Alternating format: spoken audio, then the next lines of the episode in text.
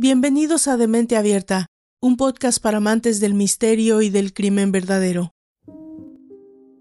La mente es un lugar propio y en sí misma puede ser un cielo en el infierno o un infierno en el cielo. Escribió John Milton en su libro Paraíso Perdido. ¿Te has preguntado alguna vez por qué siempre terminas cediendo ante los deseos de otras personas incluso cuando estos no se encuentran alineados con tu propia voluntad. O si se quiere, ¿por qué antepones la felicidad de otras personas muchas veces sobre la tuya? ¿Cuáles son esos factores que nos impiden retomar el control de nuestras vidas al tiempo que entregamos nuestro poder de decisión a alguien más? Todos somos manipulables, en mayor o menor medida, pero esto no quiere decir que debamos perder el control de lo que somos y queremos. En contraparte, es justo decir que todos nosotros hemos manipulado a alguien en diversos escenarios de nuestras vidas. No vale la pena mentirnos al respecto.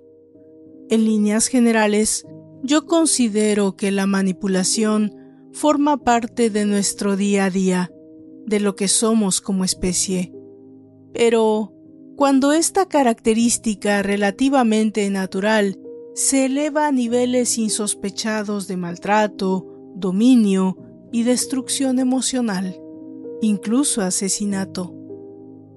Hasta el día de hoy es un enigma y todo un desafío para el mundo de la psicología entender el porqué del culto y la oscura fascinación alrededor de la figura del personaje del que hoy nos ocuparemos. A lo largo de la historia de la criminalística, es algo que viene repitiéndose. La maldad atrae, el asesino seduce y lo que es aún más evidente, los grandes asesinos o instigadores, como es el caso de nuestro personaje, siguen vendiendo e inspirando guiones para el mundo del cine y la televisión. Pero algo en lo que coinciden los criminalistas es en que, a día de hoy, siguen manteniéndose conceptos erróneos alrededor de la figura de Charles Manson. Cuando pensamos en el ejemplo más evidente de asesino en serie, a la mayoría nos viene a la mente su rostro de forma inmediata. Sin embargo, en la historia del mundo criminal, quienes representan el ejemplo más claro de esta categoría son dos nombres mucho menos mediáticos, Ted Bundy y John Wayne Gacy. Charles Manson no fue un asesino en serie, de hecho nunca encajó en dicha categoría. Desde el punto de vista psicológico, el caso de la familia es sin duda uno de los más llamativos por varias razones. Manson instigó, convenció y manipuló a sus discípulos para que cometieran una serie de asesinatos arengados por un código secreto muy concreto, Helter Skelter. Esos términos no eran más que el título de una canción de los Beatles, un tema que hablaba de las dificultades del amor, pero para él era algo más. Era la justificación de una guerra racial apocalíptica. Eran su obsesión y su inspiración.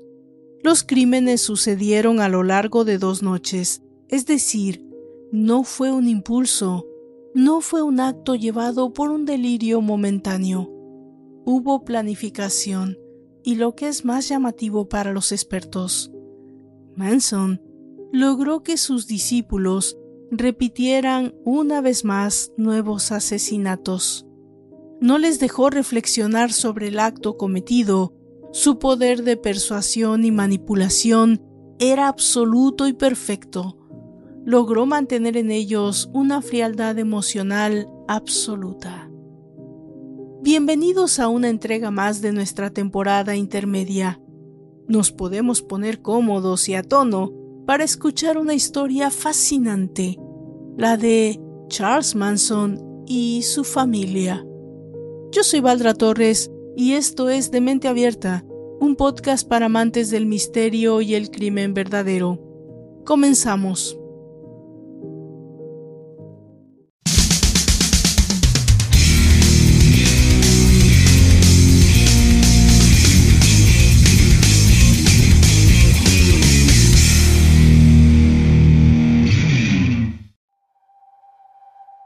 El 9 de agosto de 1969, la ciudad de Los Ángeles se estremeció al descubrir que Sharon Tate, la mujer de Roman Polanski, y otras cuatro personas habían sido asesinadas en la residencia del cineasta, mientras éste se encontraba rodando en Europa.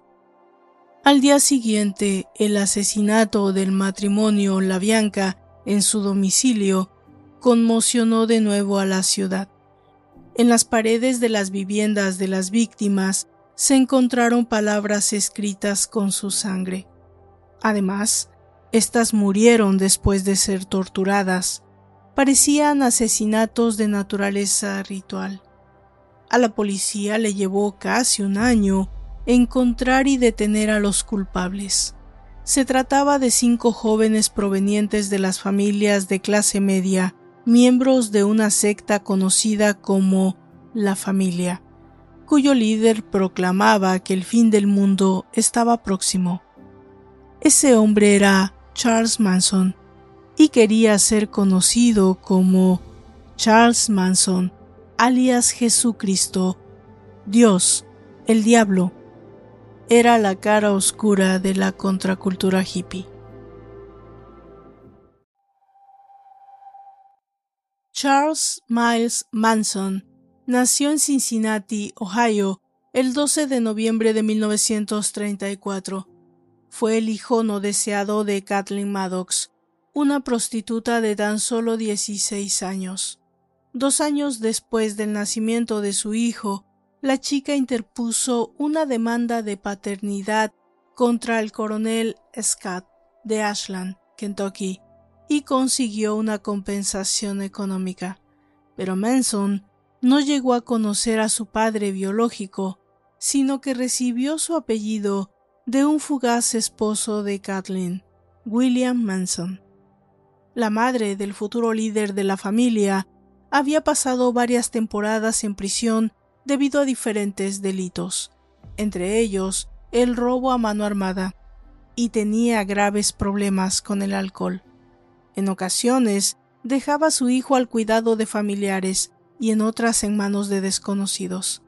Se cree que en una ocasión intentó vender a Charles a una camarera en pago por la cerveza que había consumido. Manson tuvo que aprender pronto a sobrevivir en la calle. Su constitución, digamos, enclenque, delgada, le obligó a detectar con rapidez las señales de peligro y los puntos vulnerables de quienes le rodeaban. Esta cualidad le resultaría muy útil en el futuro como gurú de jóvenes perdidos. A los 12 años acostumbraba a robar en establecimientos comerciales y su madre, que no deseaba seguir ocupándose de él, le internó en la Gibbon School for Boys en Indiana. Al año siguiente, escapó del centro y cometió su primer robo a mano armada. En 1948, tras una sucesión de atracos, Manson fue enviado al centro juvenil del padre Flanagan, fundador de la Ciudad de los Muchachos, pero el nuevo interno se escapó a los cuatro días de su llegada. Poco después volvió a delinquir y fue capturado de nuevo. Esta vez se le envió a la Indiana School for Boys en Plainfield, de la que se escapó en 1951, cuando tenía 16 años. En su huida, robó un coche con el que atracó 15 gasolineras y cruzó la frontera del estado. Pero aunque el joven Manson se dirigía a California, no consiguió pasar de Utah. Tras ser detenido, fue recluido en la National Training School for Boys de Washington, D.C., donde sodomizó a otro interno, lo que provocó su traslado a un centro de mayor dureza en Virginia. De esa época se guardan informes sobre él en los que se pone de manifiesto su peligrosidad, inestabilidad e imposibilidad de prever su conducta. En 1954 salió de la prisión en libertad condicional. Tenía 19 años. Sin embargo, no estuvo libre mucho tiempo. En el año 56 volvió a ser puesto entre rejas, acusado del delito federal de cruzar la frontera del estado en un coche robado. Al ser reincidente, los cinco años de libertad condicional se transformaron en una pena de tres años en la terminal Island Federal Penitentiary de San Pedro, California. Antes de ser detenido, le había dado tiempo a conocer y casarse con Rosalie Willis. En algunas fuentes se llama Jan, de 16 años, con la que tuvo un hijo mientras estaba recluido. La mujer pronto dejó de visitar a su marido en la cárcel, consiguiendo el divorcio y la custodia de Charles Miles Manson Jr.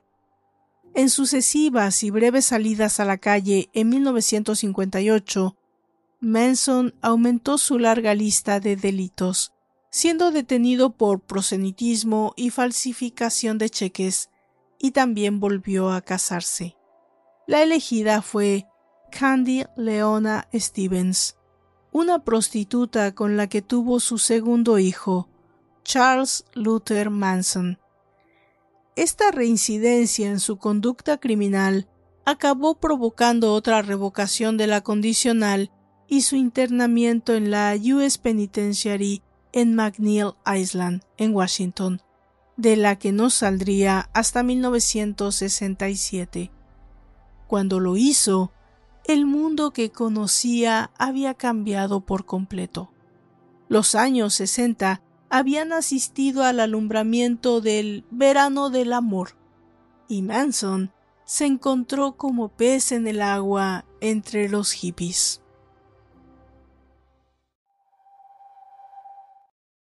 Durante su estancia en prisión, Manson se había enfrentado a un largo periodo de internamiento, y no perdió el tiempo. Aprendió a tocar guitarra y se interesó por una nueva religión llamada Cienciología, fundada por L. Ron Hubbard en los años 50. Pronto comenzó a componer canciones en las que reflejaba sus recién adquiridas creencias. Cuando salió en libertad a finales de los años 60, Manson se encontró en sintonía con el movimiento hippie y se dirigió a su origen, el barrio de Hyde Ashbury en San Francisco, lleno de gente joven que bailaba, tomaba LSD y era partidaria del amor libre. En ese escenario, Manson se dio cuenta de que podía convertirse en líder espiritual digamos con facilidad. Apenas empezó a difundir su mensaje por las calles, consiguió seguidores, en su mayoría jóvenes, a las que controlaba en parte gracias al LSD. Todos juntos recorrían el estado en autobús escolar para extender la palabra de Charlie. En aquella primera época, Manson reclutó a algunos de los miembros de la familia que acabarían matando por él, como Susan Atkins, alias Sadie, o Patricia Crenwen, alias Cathy. Siempre escogía jóvenes vulnerables a los que podía dominar con facilidad. Muchos de los expertos en el caso han resaltado las dotes de observación de Manson. Era capaz de detectar las debilidades de las personas que estaban a su alrededor para manipularlas. En 1969, Susan Atkins describió para Los Angeles Times su primer encuentro con Manson. Un hombrecillo pequeño que había acudido con su guitarra para ofrecer un concierto en la casa de High Ashbury, en la que ella residía. Incluso antes de llegar a verle, mientras estaba todavía en la cocina su voz me hipnotizó. Entonces le vi y me enamoré completamente. Después descubrí su nombre, Charles, pero él tenía otros nombres, y yo también los tendría. Él no me dio más que puro amor y las respuestas de todas las preguntas que yo tenía o podía tener. Manson había pasado un total de 17 años en correccionales y penales. Se sentía rechazado por la sociedad y decidió crear su propio mundo. Pero su verdadera ambición no era convertirse en el predicador de su culto personal. Él deseaba la fama, quería triunfar en la industria musical de Los Ángeles. Su fracaso sería uno de los detonantes del verano sangriento del 69. El rancho Span en Simi Hills y Santa Susana Mountains era una antigua localización de películas de vaqueros. Contaba incluso con su propio salón y sus establos para caballos, situada tan solo 40 kilómetros del centro de Los Ángeles. Allí se habían grabado episodios para las series de televisión Bonanza, El llanero solitario o El zorro. La primera vez que Manson y sus discípulos lo visitaron fue en mayo de 1968. Se quedaron solo unos pocos días mientras un artista plástico que residía allí decoraba el autobús escolar en el que viajaban. En la primavera de 1969, Manson convenció a su propietario, George Spahn, de 71 años, de que permitiese a la familia establecer una comuna allí. Una de las chicas, Lynette Frome, alias Squeaky, fue la encargada de satisfacer el apetito sexual del dueño y mantenerle contento. En el rancho Spahn llegaron a residir 39 adultos y siete niños. Allí podían vivir aislados, al margen de cualquier influencia exterior, lo que ayudó a Manson a transformarse en el líder espiritual de los jóvenes adeptos. Muchos de ellos explicaban el poder que Charles tenía sobre ellos, diciendo que les hacía sentir que eran sus hijos, que a él le importaban y que su prioridad era cuidarlos. Cualquier creencia anterior era desaprendida para implantar el nuevo sistema de pensamiento. En el rancho no había cabida para las opiniones personales ni para los valores provenientes de la educación o del entorno familiar. Además de impartir su filosofía personal, Manson organizaba juergas en las que ordenaba que todo el mundo tomase LSD sin embargo, él solo consumía dosis pequeñas para mantener sus facultades y poder realizar su labor de manipulación. De acuerdo con las descripciones de los participantes, Charles controlaba lo que sucedía en todo momento, decidía quién besaba a quién o con quiénes debían acostarse. Su objetivo era hacer desaparecer los egos de todos aquellos jóvenes para ejercer su control total. Para probar su lealtad, Manson también imponía pequeñas misiones a sus acólitos. Por las noches los obligaba a entrar en casas ajenas y a cambiar la ubicación de los muebles, con el único objetivo de asustar a los dueños. En poco tiempo, Charles Manson consiguió convencer a los miembros de la familia de que él era el descendiente de Jesús y el diablo unidos en una misma persona. Quizás tenía razón.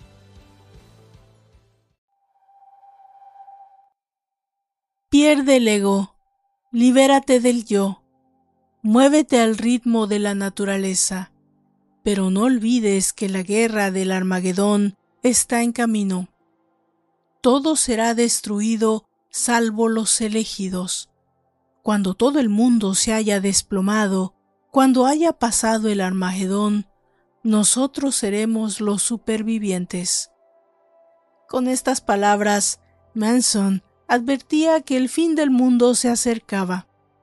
Sostenía que iba a producirse una guerra entre las razas y que el hombre negro acabaría con el hombre blanco. En el momento en que Manson predicaba sus teorías, existía mucha violencia racial.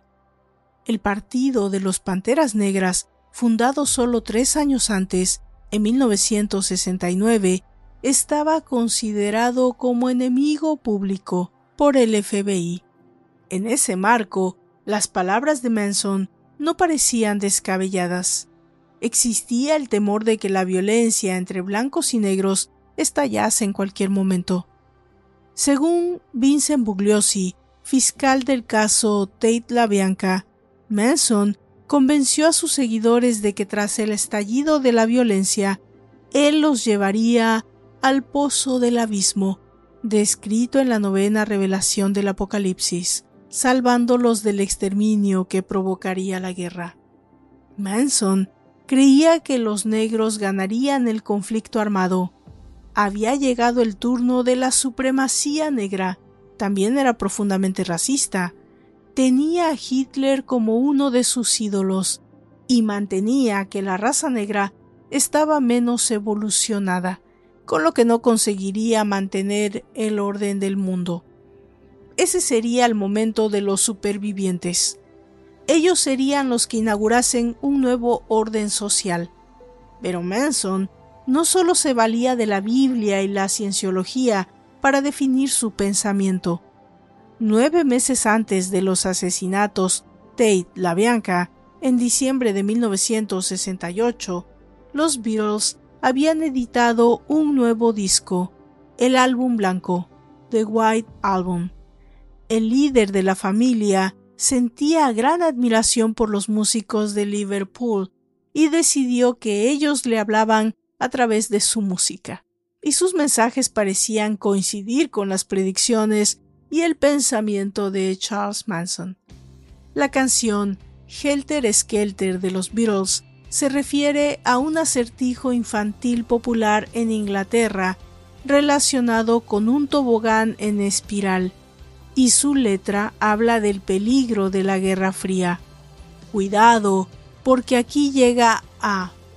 Pero Manson hizo una interpretación a su medida. Era la señal de que la guerra entre negros y blancos iba a comenzar. De hecho, Manson se atrevió a pronosticar la fecha del levantamiento, el verano de 1969. Pero como el estallido de violencia no se produjo, decidió prender la chispa que hiciese que el mundo se incendiase. Sus seguidores debían prepararse. Para ello, invitó al rancho a una banda de moteros llamados Strike Satan para que se convirtiesen en su ejército y no dudó en utilizar sexualmente a las chicas como pago por las armas que empleaban. Su plan consistía en asesinar a figuras prominentes de la sociedad americana y que los negros fuesen culpados por ello. De esa manera se avivaría la violencia racial. Los elegidos para tal empresa se ganarían la redención.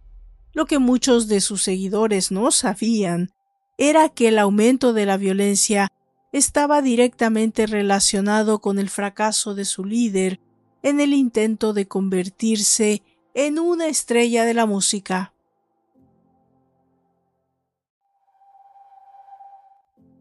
Manson estaba convencido de que tenía un talento musical inmenso. Creía que si le daban la oportunidad podría superar a los Beatles. El primer contacto importante que hizo para conseguir introducirse en la industria musical de Los Ángeles fue Dennis Wilson de los Beach Boys.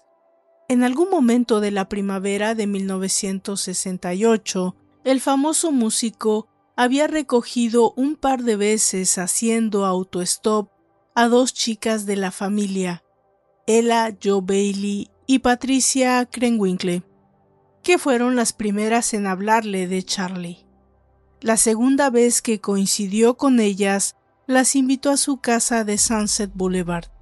Unos días después, Manson se presentó allí acompañado de varios seguidores, mujeres en su mayor parte, y se instalaron en la casa de Wilson durante meses. Fue en la residencia de Wilson donde se conocieron Charles Tex Watson y Manson.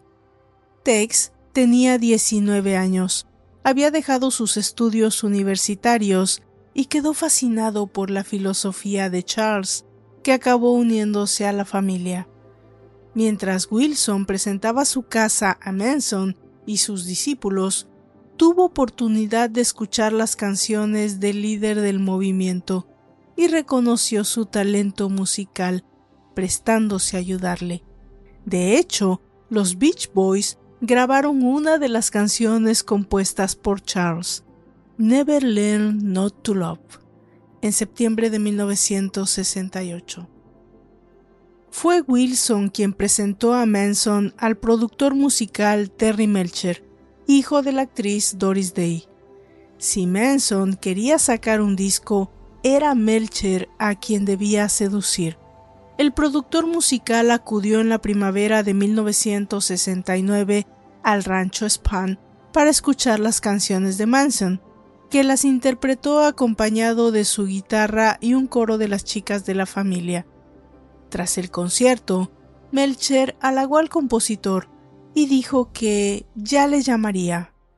El propio Charles condujo a Terry hasta su casa, en el 150 Cielo Drive, en Benedict Canyon que poco después sería la residencia del matrimonio Polanski-Tate.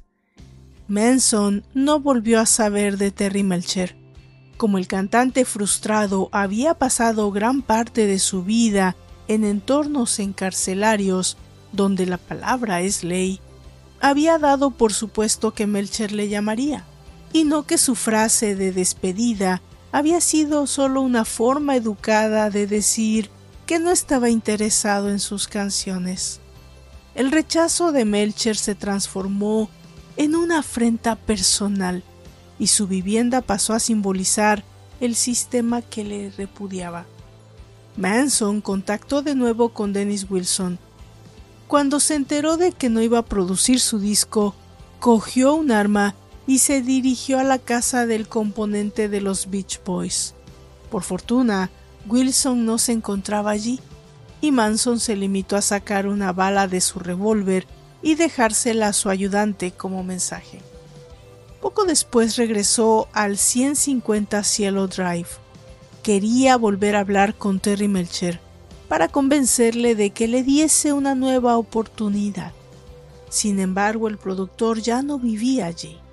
La casa había sido alquilada por Roman Polanski y a Manson no se le permitió acceder a su interior. En el verano del 69, en el rancho Span, no se volvió a escuchar música y los miembros de la familia comenzaron a pasar dificultades económicas. Pero lo peor era que Manson veía que sus predicciones apocalípticas no se estaban cumpliendo. Había llegado la hora de actuar.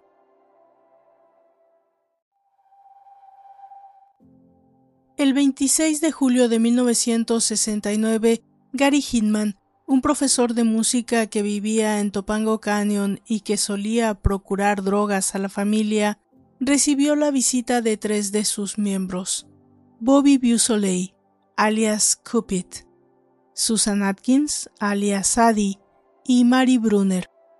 Los tres acudieron a su casa con un encargo de Manson, conseguir dinero para la comuna. Existe otra versión de aquella visita según la cual Bill Soleil había comprado un alijo a Hinman para un grupo de moteros, visitantes eventuales del rancho Span, y como las drogas resultaron de mala calidad, Soleil había acudido con las chicas a recuperar su dinero. Cualquiera que fuese el motivo, Hinman acabó muerto en algún momento entre los días 26 y 27 de julio los miembros de la secta le inmovilizaron y amenazaron para que les contara dónde tenía escondido el dinero. Pero como el profesor no parecía dispuesto a decírselo, llamaron al rancho para contarle a Charlie lo que estaba pasando. Manson se presentó en la casa. Con él traía una espada que solía llevar en el rancho Span. al poco de llegar le cortó la mejilla y una oreja al maniatado Hinman y le dijo a Beausoleil que así era como un hombre manejaba las cosas. Después se marchó. Para entonces, la víctima había aceptado entregarles cualquier cosa que tuviese de valor. Sin embargo, las instrucciones de Manson habían sido claras.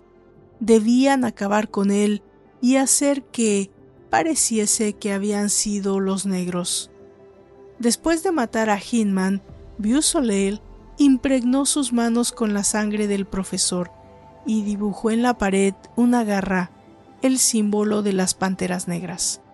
Alguna de las chicas escribió también cerdo político. El cadáver no fue encontrado hasta el 31 de julio de 1969. Días después, el 6 de agosto, Bobby Beausoleil fue detenido por la policía cuando conducía el coche de Gary Hinman. Aunque el chico siguió el plan de Manson y dijo que un hombre negro le había vendido el vehículo, la policía no le creyó. Además, los agentes descubrieron un cuchillo y manchas de sangre en la ropa del detenido, que fue acusado del asesinato. La muerte de Hinman había convencido a Manson de que sus discípulos harían cualquier cosa por él. Era su oportunidad de matar algunos cerdos para comenzar el Helter Skelter. Charles Manson iba a empezar la revolución. Solo tenía que decidir quiénes serían los elegidos que ejecutarían sus órdenes.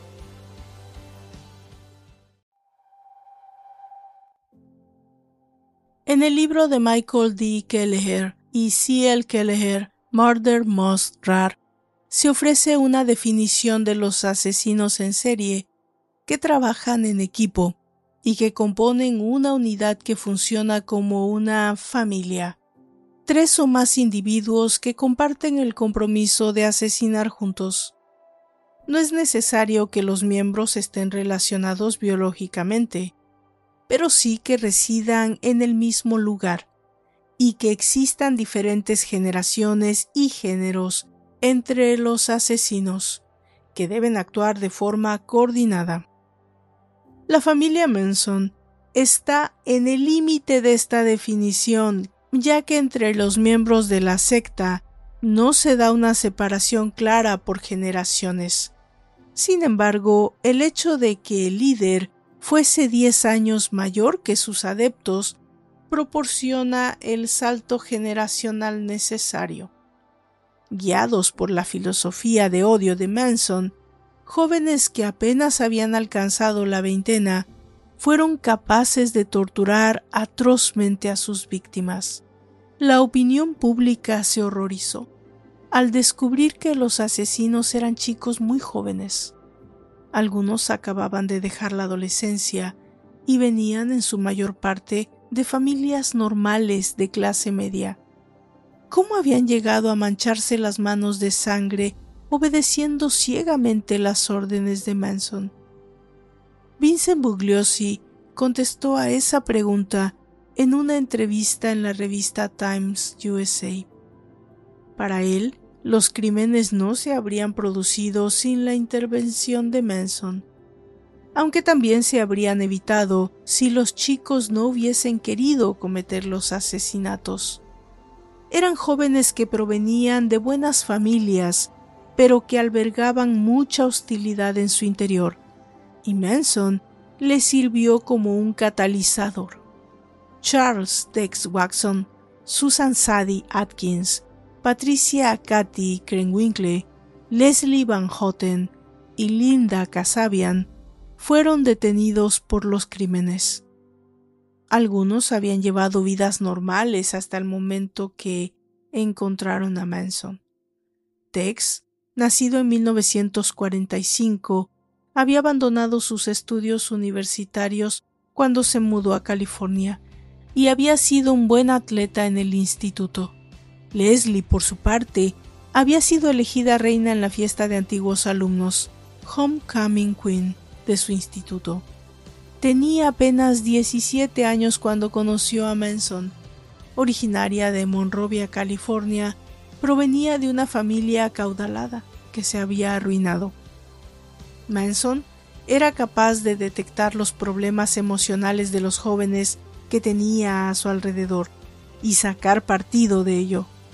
Siendo adolescente, Leslie había interrumpido un embarazo no deseado. Katy y Sadie estuvieron entre las primeras seguidoras de Manson. Ambas venían de hogares en los que se había producido un episodio trágico.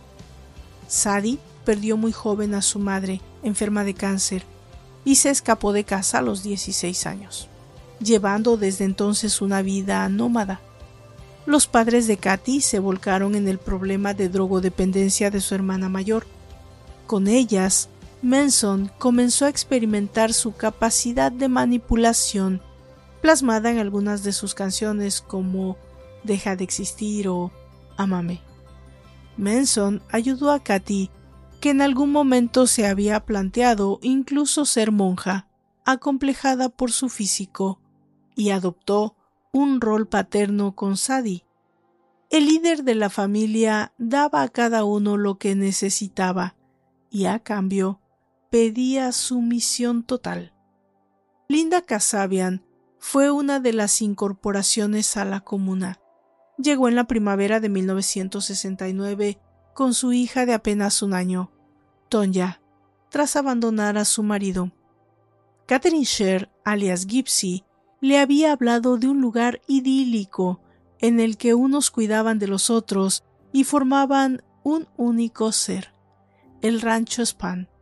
Aunque Linda fue una de las últimas incorporaciones al grupo, enseguida obtuvo la confianza de Manson al robar para él la herencia, que fueron 20 mil dólares, de uno de los amigos de su expareja. Linda fue la única del grupo que no se manchó las manos de sangre. Su misión en el caso Tate era la de vigilar el exterior y se convirtió en la testigo principal de la acusación contra Charles Manson.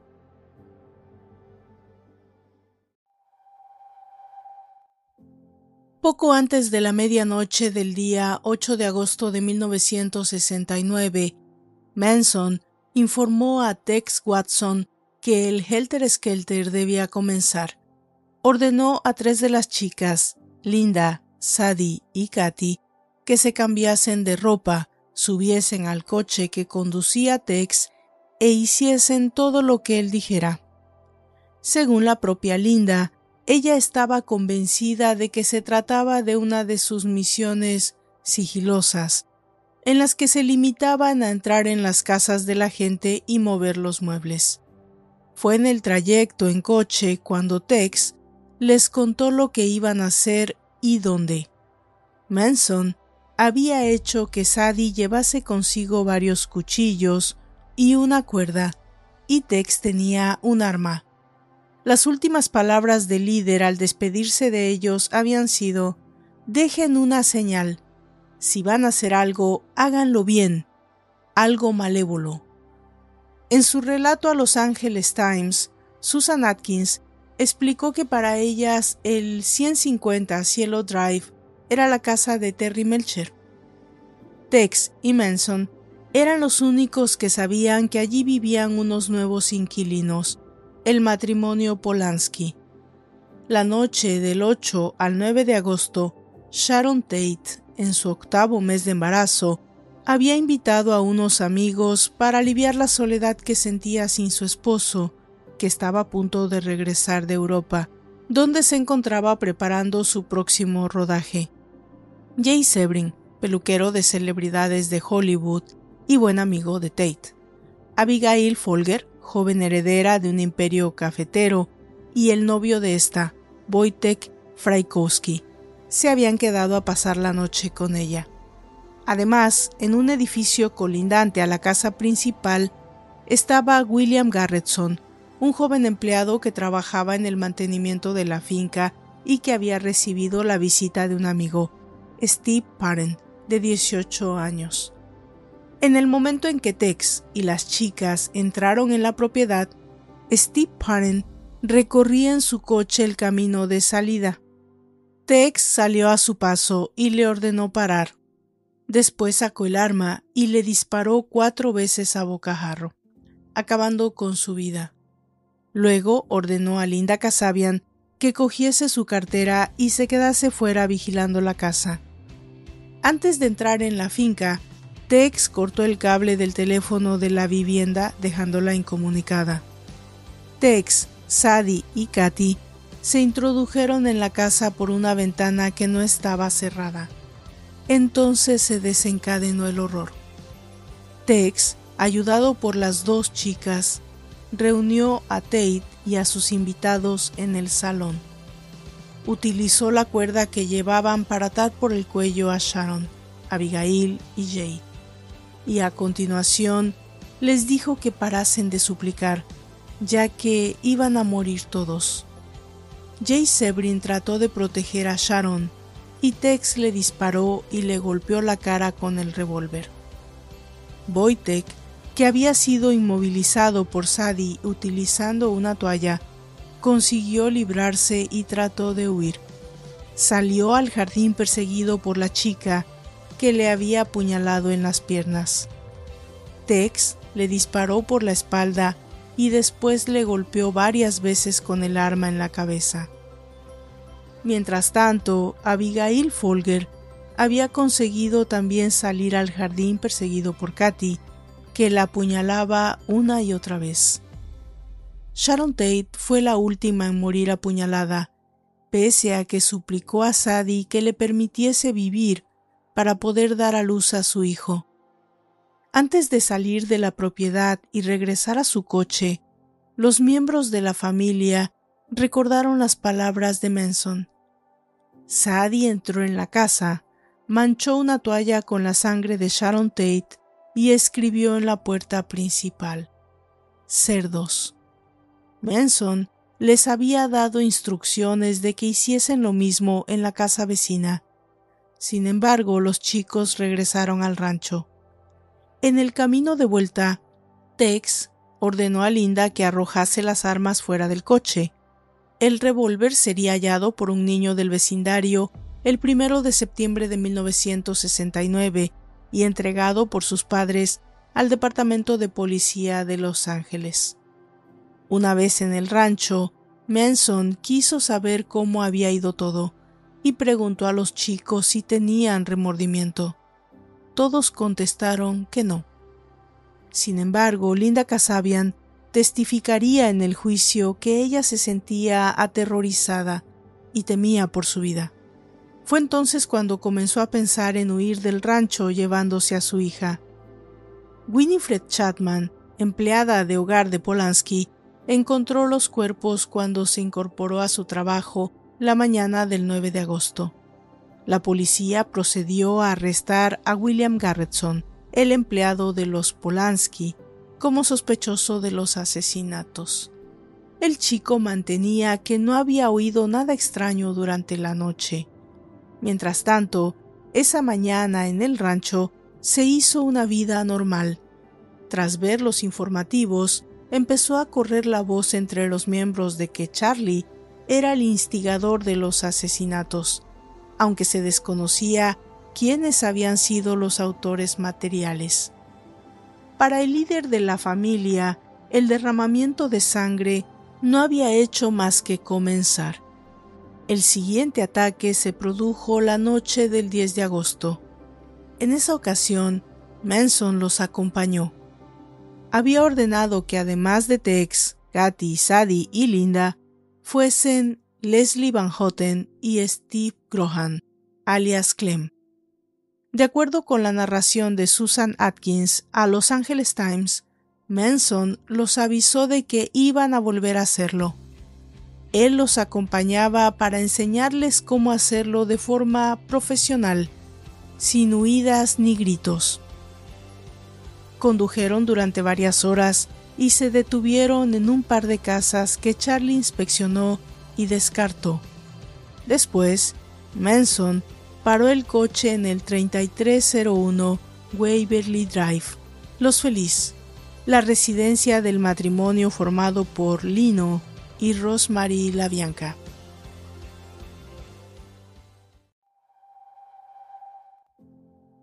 Lino Labianca era un empresario de éxito propietario de la cadena de supermercados Gateway. Se había casado con Rosemary Struthers en 1960. Ella tenía dos hijos de un matrimonio anterior y tras casarse con Lino abrió una boutique de lujo. La noche del 10 de agosto, Lino y Rosemary acababan de regresar a su vivienda tras haber pasado el día navegando. Charles Manson entró en su casa, los amenazó con un arma y los inmovilizó con una cuerda, mientras los tranquilizaba.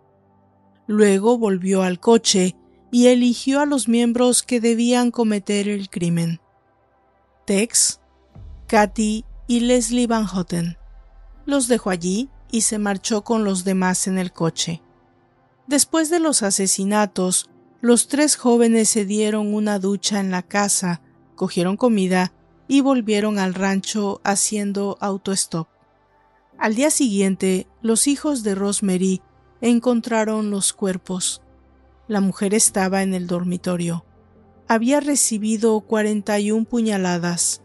Los forenses descubrirían a posteriori que 13 de ellas eran post-mortem. Katy y Leslie se habían ensañado con la mujer. Lino tenía 26 puñaladas y además le habían dejado clavado en el cuerpo un tenedor. Le habían grabado la palabra guerra sobre su estómago. Cuando la policía examinó los cuerpos, ambos tenían unas fundas de almohada sobre la cabeza. Asimismo, Lino también tenía el cable de una gran lámpara enrollado alrededor de su cuello. En una de las paredes del salón habían escrito Muerte a los cerdos y en otra Levantaos. Además, sobre la puerta de la nevera habían escrito incorrectamente Helter Skelter. Mientras el matrimonio La Bianca era asesinado, Manson había seguido conduciendo el vehículo con Clem, Linda y Sadie.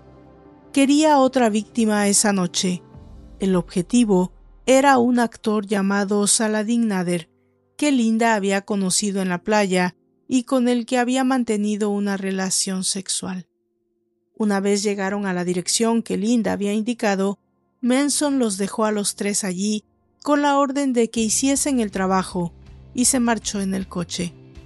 Según su testimonio, Linda hubiese aceptado morir por Charles Manson, pero no era capaz de matar por él. Por eso se confundió a propósito de puerta. El hombre que le abrió no era el actor, y los tres chicos decidieron marcharse de vuelta al rancho sin hacer daño a nadie. Las órdenes de Manson habían sido claras.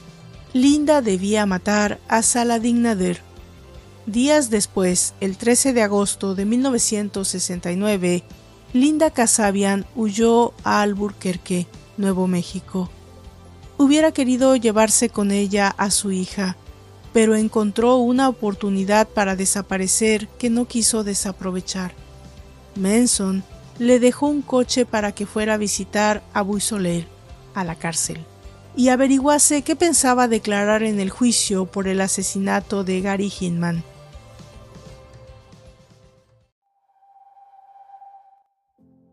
Para la policía de Los Ángeles, el caso Tate era de naturaleza compleja y carecía de un móvil claro, lo que dificultaba la búsqueda de los implicados en los crímenes. William Garretson fue descartado como sospechoso cuando pasó con éxito la prueba del polígrafo. Roman Polanski, pese a encontrarse en Londres en el momento de los asesinatos, también fue considerado sospechoso y, como Garretson, debió someterse al polígrafo. Superó con éxito el interrogatorio y durante el año que la policía tardó en encontrar a los culpables, llegó a ofrecer una recompensa económica a cambio de pistas que condujesen a la detención de los asesinos. La hipótesis que los detectives de homicidios manejaron durante la mayor parte de la investigación fue que los asesinatos eran el resultado de un negocio o fiesta de drogas que había salido mal. aunque también se barajó en los primeros informes que los sospechosos hubiesen entrado ya con el propósito de matar a todos los que estuviesen dentro de la casa esa noche. Lo que parecía descartarse era que se tratase de un robo, ya que los asaltantes se habían dejado las cosas de valor que estaban a la vista. Esa fue la hipótesis principal que barajaron los detectives del caso La Bianca. El bolso de Rosemary La Bianca, con dinero en efectivo y todas sus tarjetas de crédito, había desaparecido. Varios de los sospechosos de los asesinatos apuntados en los primeros informes de la investigación policial eran ladrones que operaban en esa parte de Hollywood. Además, los hijos de Rosemary fueron considerados también como posibles autores por desavenencias familiares. Al final, se descartó su implicación al no encontrar evidencia forense que sustentase tal hipótesis. Mientras tanto, en el rancho Span estaban siendo vigilados desde el comienzo de agosto de 1969 por diferentes motivos. En un vuelo rutinario de reconocimiento, la policía había avistado una significativa cantidad de piezas de coches y sospechaba que el rancho estuviese siendo utilizado por ladrones de automóviles. Además, se habían recibido informaciones sobre la presencia de una gran cantidad de armas en la propiedad. Para ello, el 16 de agosto se llevó a cabo una redada en el lugar. Manson y varios de los participantes en los asesinatos fueron detenidos, pero los cargos se retiraron por falta de pruebas y todos fueron puestos en libertad. La redada provocó la muerte de uno de los empleados del rancho Spam, Donald Shorty Shee. Manson, convencido de que el trabajador era un chivato de la policía, ordenó a Clem, Tex y Bruce Davis que acabasen con él. Así, el 25 o 26 de agosto, le pidieron que los llevase en su coche a recoger unas piezas de automóvil en otra parte de la propiedad y le asesinaron durante el trayecto. Su cuerpo no fue encontrado hasta 1977. La conexión de los casos Tate y La Bianca y de estos con el de Gary Hinman, que se había producido en otra jurisdicción, tardó en producirse y fue una de las participantes en los tres crímenes quien lo hizo posible. En octubre de 1969, Susan Atkins, Sadie, había sido detenida por su participación en el asesinato de Gary Hinman. Mientras estaba en prisión a la espera de juicio, contó a sus compañeras de celda Virginia Graham y Verónica Ronnie Howard su implicación en el asesinato de Sharon Tate. Las reclusas se pusieron en contacto con la policía que ya había recibido informaciones similares de otras fuentes. El 5 de diciembre de 1969, Susan Atkins testificó ante el gran jurado explicando lo sucedido las noches del 9 y el 10 de agosto. A cambio, había cerrado un trato con la acusación. No se pediría la pena de muerte para ella. El primero de diciembre de 1969, la policía de Los Ángeles emitió órdenes de arresto contra Patricia Krenwinkle, Leslie Van Houten, Charles Watson, Charles Manson y Linda Casabian. Esta última se convirtió en el testigo principal de la acusación a cambio de inmunidad.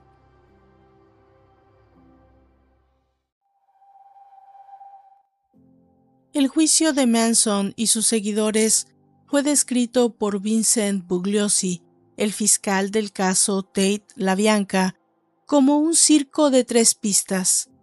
Además del interés periodístico de la historia, el comportamiento del líder de la familia y sus miembros suponía un espectáculo diario. En el exterior del juzgado, Lynette Frome, alias Squeaky, inició una vigilia a las puertas del edificio, manifestando que dentro se iba a realizar una segunda crucifixión de Cristo. Junto a otros miembros de la comuna, intentaban reclutar a nuevos seguidores. Mientras tanto, en el interior, los acusados mostraban un comportamiento desafiante hacia el tribunal. Se ponían con los brazos extendidos y la cabeza agachada, simulando estar en la cruz. Tenían estallidos violentos o no paraban de entonar cánticos en latín. Se celebraban dos juicios por los asesinatos del caso Tate La Bianca. En un primer proceso se juzgó a Charles Manson, Patricia Krenwinkle, Susan Atkins y Leslie Van Houten por conspiración y asesinato en primer grado. Charles Tex Watson fue juzgado por conspiración y asesinato en primer grado en solitario. El chico había regresado a su Texas natal en octubre de 1969, cuando fue detenido por los asesinatos. Su defensa empleó nueve meses en recurrir la extradición a California. Por ello, su juicio se celebró al año siguiente. En un primer momento, el caso fue asignado al juez William King, al que pronto empezaron a llegarle interminables peticiones de Manson.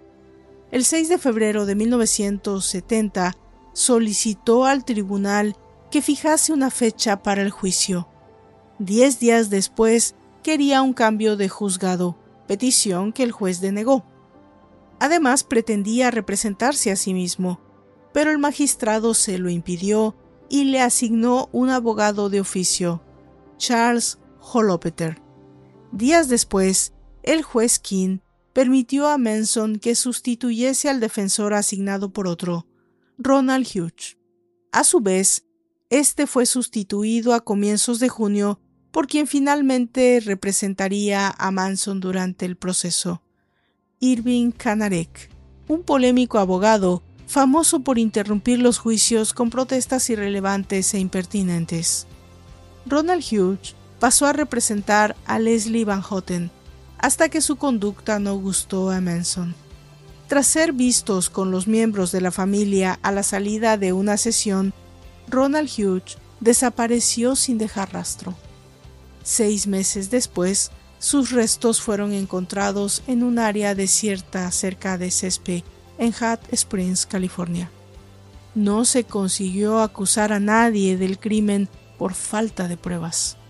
La realidad era que, aunque cada uno de los acusados tenía su propio abogado, todos ellos debían seguir las órdenes de Manson, que hacía lo posible porque las chicas negasen la implicación del líder en los crímenes y aceptasen toda la responsabilidad.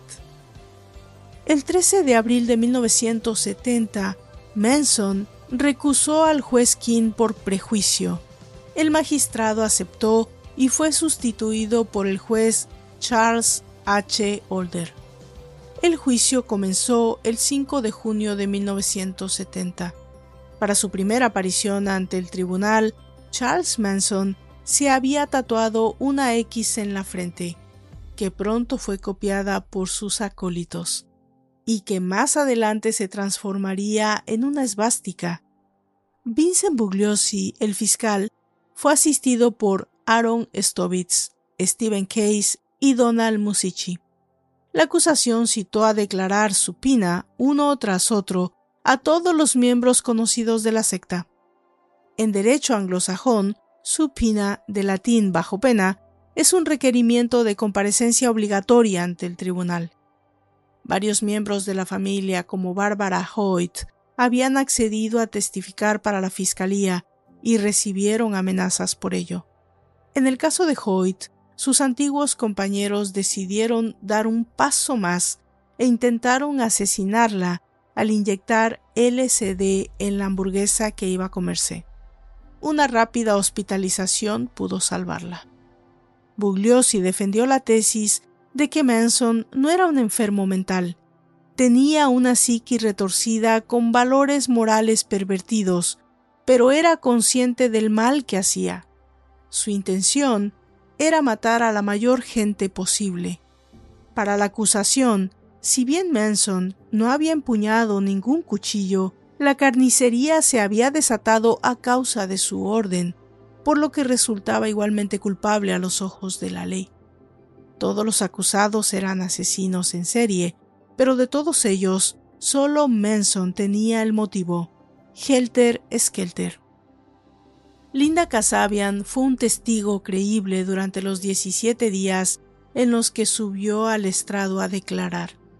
Explicó cómo Manson tenía un control absoluto sobre todos ellos y conocía hasta sus más íntimos pensamientos. Por su parte, los abogados defensores, con Canaret a la cabeza, se dedicaban a interrumpir el proceso con protestas que el juez consideró improcedentes en su mayor parte. En las últimas fases del juicio, trataron de que se declarara nulo, alegando que los comportamientos de sus defendidos podían haber influido negativamente en el jurado. Sin embargo, el juez despachó las mociones presentadas con una contundente frase No voy a permitir que los acusados se beneficien de su mal comportamiento. Manson había llegado incluso al punto de amenazar de muerte al juez en una de las sesiones. El 25 de enero de 1971, el jurado dio su veredicto. Los cuatro eran culpables de conspiración y asesinato. La sentencia dictada el 29 de marzo fue pena de muerte para todos, ya que a lo largo del proceso Susan Atkins decidió retractarse de su declaración ante el jurado, por lo que el trato hecho con la Fiscalía se había roto. El estado de California abolió la pena capital en 1972 y las sentencias pasaron a ser cadena perpetua. Aunque con posterioridad volvió a reinstaurarse la pena de muerte en el estado, este cambio no afectó a Manson y a sus seguidores, ya que la nueva ley no tenía efectos retroactivos. Charles Tex Watson resultó igualmente condenado a cadena perpetua. Manson recibió dos cadenas perpetuas más por el asesinato de Gary Hinman y Donald Shea en juicios diferentes. Desde entonces, los acusados han permanecido en diferentes centros penitenciarios, donde se les ha denegado la libertad condicional en las revisiones periódicas de la condena. Susan Atkins falleció en prisión en 2009 a causa de un cáncer cerebral. Manson fue condenado por nueve muertes, pero este individuo, uno de los personajes más infames y despreciables de la historia criminal, podría haber instigado a miembros de la familia a cometer al menos 20 asesinatos más. De algunos de ellos podría haber sido también el autor material. La mansión 150 Cielo Drive fue demolida y nada se ha construido en ese lugar. Charles Manson murió el 19 de noviembre del 2017 a los 83 años.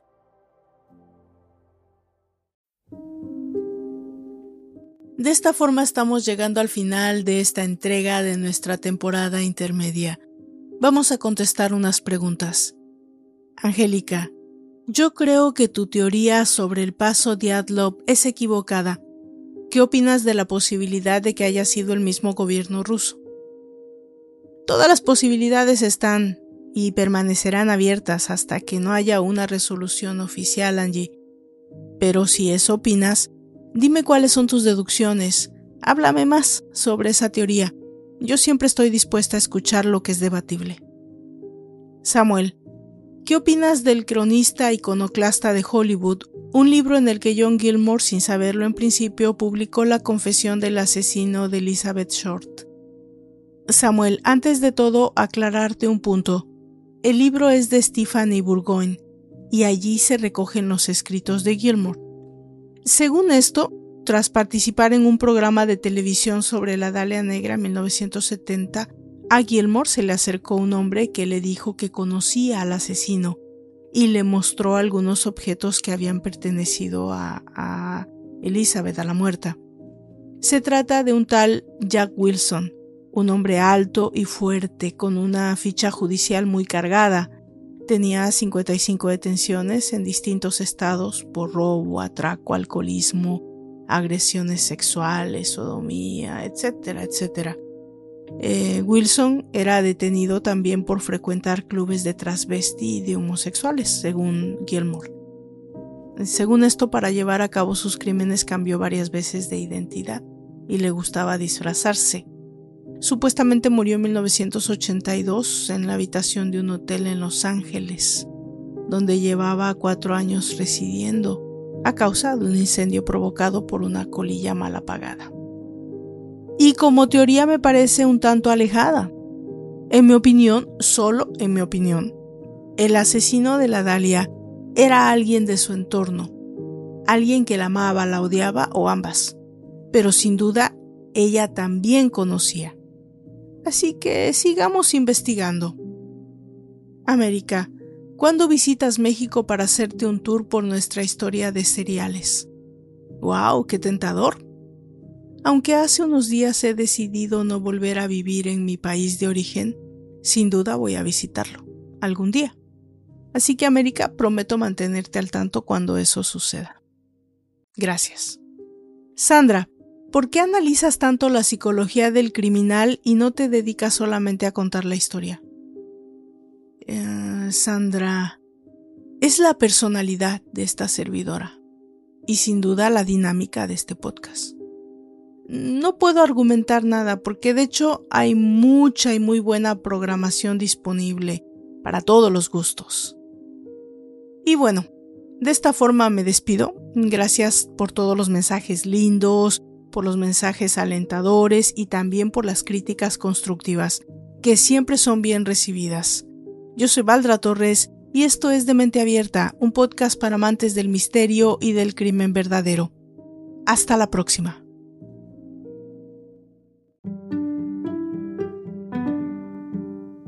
Por favor visite mis redes sociales, Facebook, Twitter, en Instagram, como De Mente Abierta Podcast si me escuchan desde YouTube, por favor suscríbanse, dejen sus comentarios y si les gusta el contenido también, compártanlo. Eso le ayuda mucho a esta servidora para continuar con este proyecto. También, si me escuchan desde Spotify, existe ya una forma de dejar mensajes de voz. Yo con seguridad los escucharé y si tienen alguna pregunta o algún comentario sobre el tema o fuera de este o tal vez alguna recomendación para esta servidora, seguramente se los haré saber en el próximo capítulo. Por favor, pónganse en contacto conmigo. Es una manera de alimentar el proyecto. Gracias a todos y nos encontramos en la próxima entrega. Hasta entonces.